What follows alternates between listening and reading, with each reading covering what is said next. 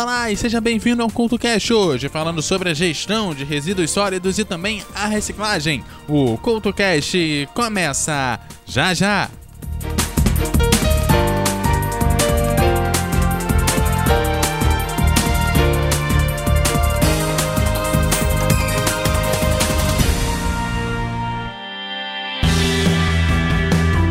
Ei ouvinte, está cansado dos dedões de Judas te apontando e julgando tudo que você faz e fala? Então chegou a sua hora de ser o juiz. No podcast Me Julguem, Licamon e Cristiane Navarro discutem temas atuais e de interesse geral com muito bom humor e racionalidade. E adivinhe só, elas e seus convidados estão lá para serem julgadas por você. Não é demais? Como se não bastasse, a Cris e a Lica ainda trazem assuntos rápidos do cotidiano com reflexões peculiares no Jura Cris e Fala Lica. Você não pode perder. O Me Julguem está disponível no Spotify e em todos os agregadores de podcast e também nas redes sociais. Me Julguem Podcast. Afinal, nós estamos aqui para isso.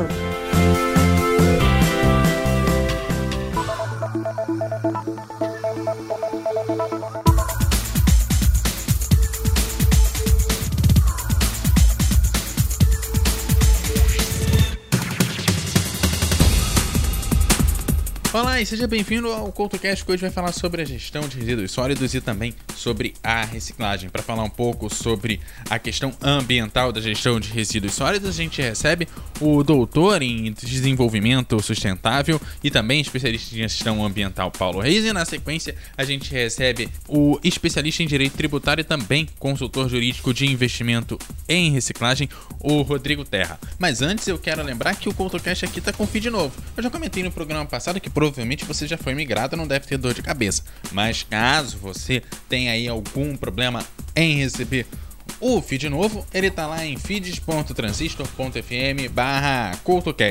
Feeds que é F-E-E-D-S ponto transistor.fm barra CoutoCast. Claro, tudo junto como você já sabe, lá na sua barra de endereço. Lembrando que ela vai estar tá aí logo acima do player, esse novo link do nosso vídeo vai estar tá em cima do player lá no post desse programa. Você acessa lá eduardocoutarj.wordpress.com, acha lá o post relacionado a esse programa, vai estar tá lá o endereço do feed aí desse programa, o 281, claro, também link lá com todos os outros programas, é só você procurar. Vamos de música já já a gente bate aquele papo colega Paulo Reis, ele que é doutor em desenvolvimento sustentável, para falar um pouco sobre a gestão de resíduos sólidos.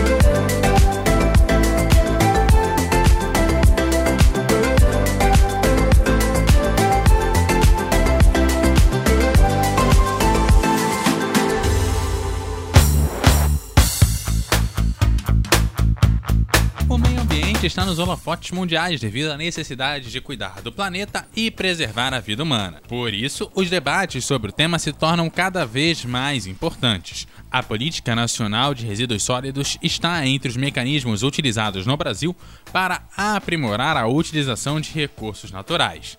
E agora a gente conversa com o doutor em desenvolvimento sustentável e especialista em gestão ambiental, Paulo Reis, explica para gente sobre a legalização que deu direcionamento para a gestão de resíduos sólidos.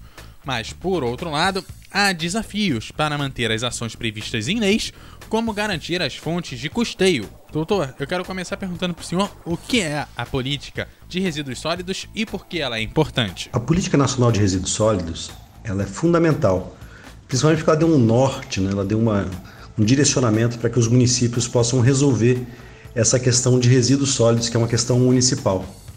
Então, no âmbito da lei, você consegue ver ali questões ligadas a como fazer a gestão integrada de resíduos sólidos, é, como ter a responsabilidade compartilhada do gerador, do produtor, do fabricante do material que acaba se tornando resíduo. Né? Como você implementar mecanismos de logística reversa, também responsabilizando dessa forma o fabricante pelo resíduo que é gerado do seu produto. É, então você tem vários mecanismos pensados na política nacional que dão instrumentos legais para que os municípios possam finalmente né, resolver essa questão tão grave que é a questão da gestão adequada dos resíduos sólidos. E doutor, como que funcionavam essas questões dos resíduos sólidos antes da lei? Antes do, do, dessa lei, você tinha muito uma visão de afastamento de resíduos, né? Então, quanto mais distante o pessoal levava o resíduo, melhor era para a cidade e para o munícipe. Então, essa, essa, essa abordagem, né, ela prevaleceu durante muitos anos no Brasil. E a gente já vinha discutindo isso há vários anos para mudar essa abordagem.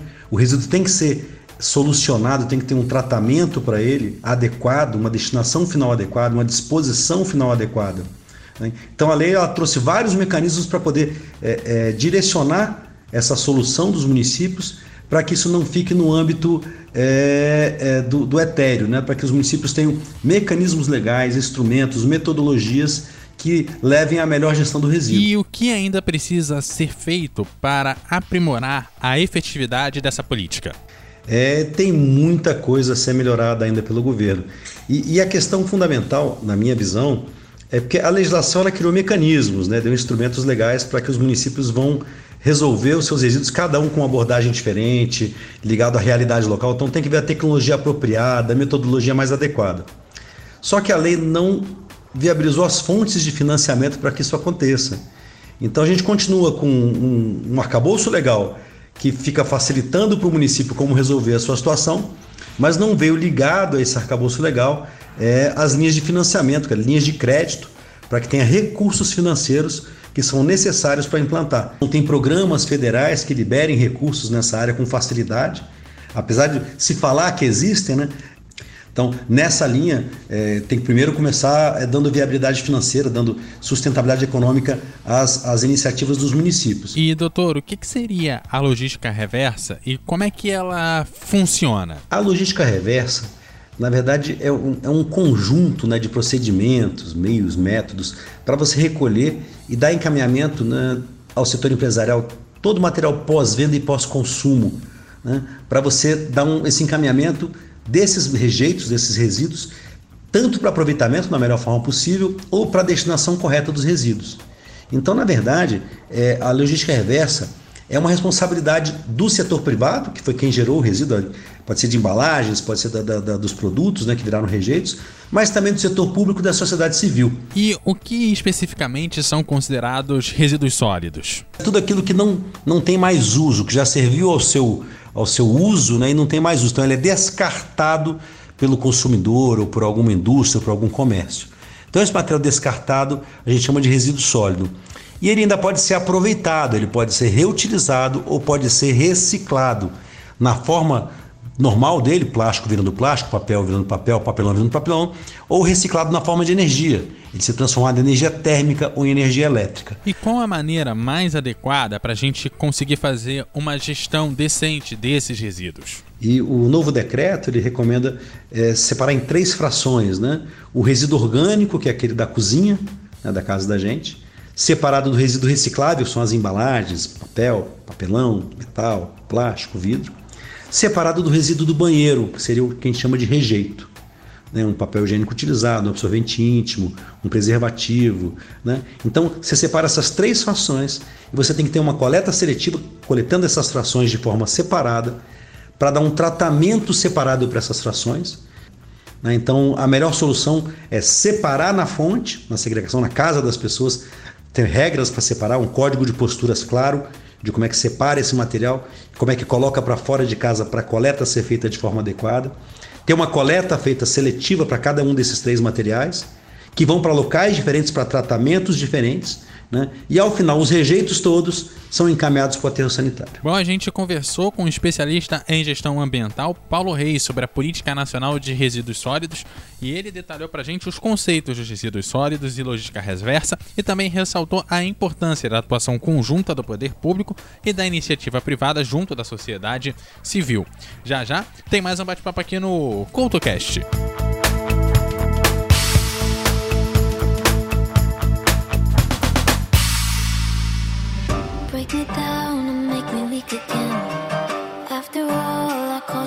best friend. And I've been here, I know the story ends. Broken hearts and us playing pretend. Break me, break me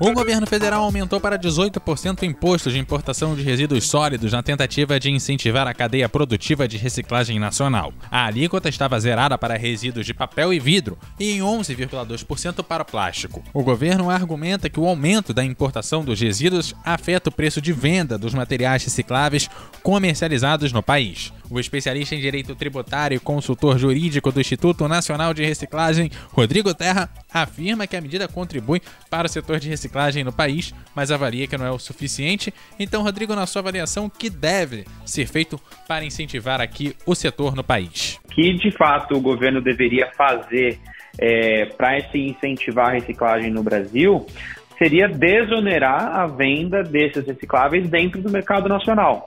Aumentar o imposto é, sobre o que vem de fora é uma medida boa? Sim, é uma medida boa, tem sentido, mas ainda é muito pouco. É preciso que, se, que pare de se cobrar tributos sobre a venda dos materiais recicláveis que são vendidos aqui dentro do Brasil.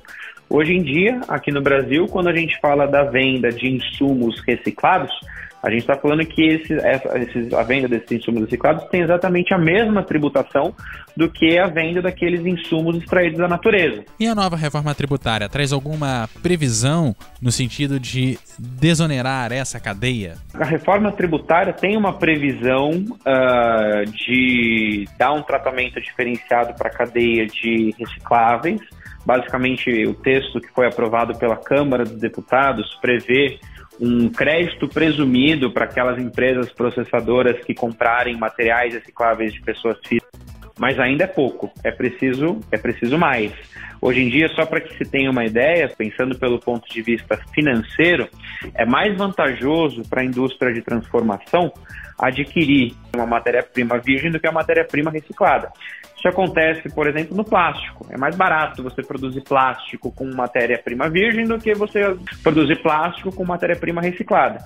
Então, o governo precisa, para conseguir mudar essa realidade, se utilizar de políticas públicas tributárias para conseguir fazer o efeito inverso, para que seja então mais barato você produzir um plástico novo com base numa matéria-prima reciclada. E pensando em desoneração, a Câmara analisa o PL 4035 de 2021. O senhor acredita que esse projeto contempla as mudanças necessárias? Minha avaliação em relação a esse projeto é, é a melhor possível. Acho que é um projeto importantíssimo para a cadeia de reciclagem. Basicamente, o projeto ele, ele isenta de PIS e COFINS as empresas e as cooperativas que vendem insumos reciclados e ainda assim permite que o adquirente desses insumos se aproprie de um crédito presumido na, nessa, nessa compra, né? Então, quem vende não tem que pagar piscofins e quem compra, ainda assim, toma um crédito tributário em relação a essa compra. Essa, sim, é, uma, é um exemplo claro de uma política pública tributária que, se, que se aprovada, incentivaria a cadeia de reciclagem é, e poderia vir a tornar a aquisição de insumos reciclados mais vantajosa frente à aquisição de insumos extraídos da natureza. E é isso. O CoutoCast conversou com um especialista em direito tributário e consultor jurídico do Instituto Nacional de Reciclagem, Rodrigo Terra. Ele defendeu a desoneração da cadeia produtiva de reciclagem como fundamental para incentivar o setor no país. Rodrigo Terra destacou também que o governo precisa agir para mudar o atual cenário, em que a tributação da matéria-prima reciclada é a mesma da extraída da natureza.